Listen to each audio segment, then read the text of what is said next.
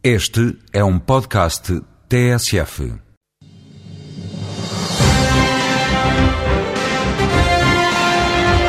No espaço Voz Europa, o especialista em Direito Comunitário Fausto de Quadros defende que o Tratado de Lisboa podia ter sido mais aprofundado em matéria de defesa, apesar de reconhecer que este documento traz novidades à política comum de defesa europeia.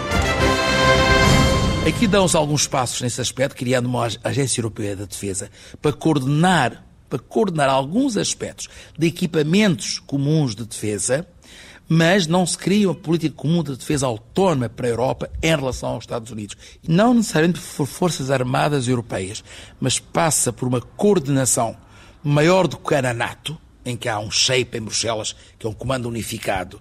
Eu não defendo que haja forças armadas europeias, como, por exemplo, há circunstancialmente os capacetes azuis das Nações Unidas. Não, não defendo isso.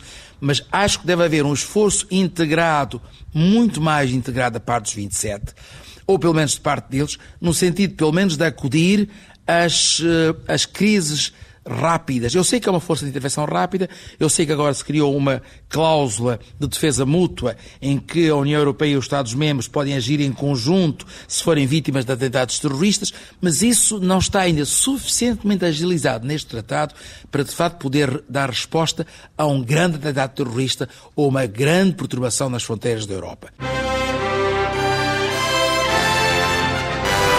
Voz Europa, com Fausto de Quadros, edição de João Francisco Guerreiro.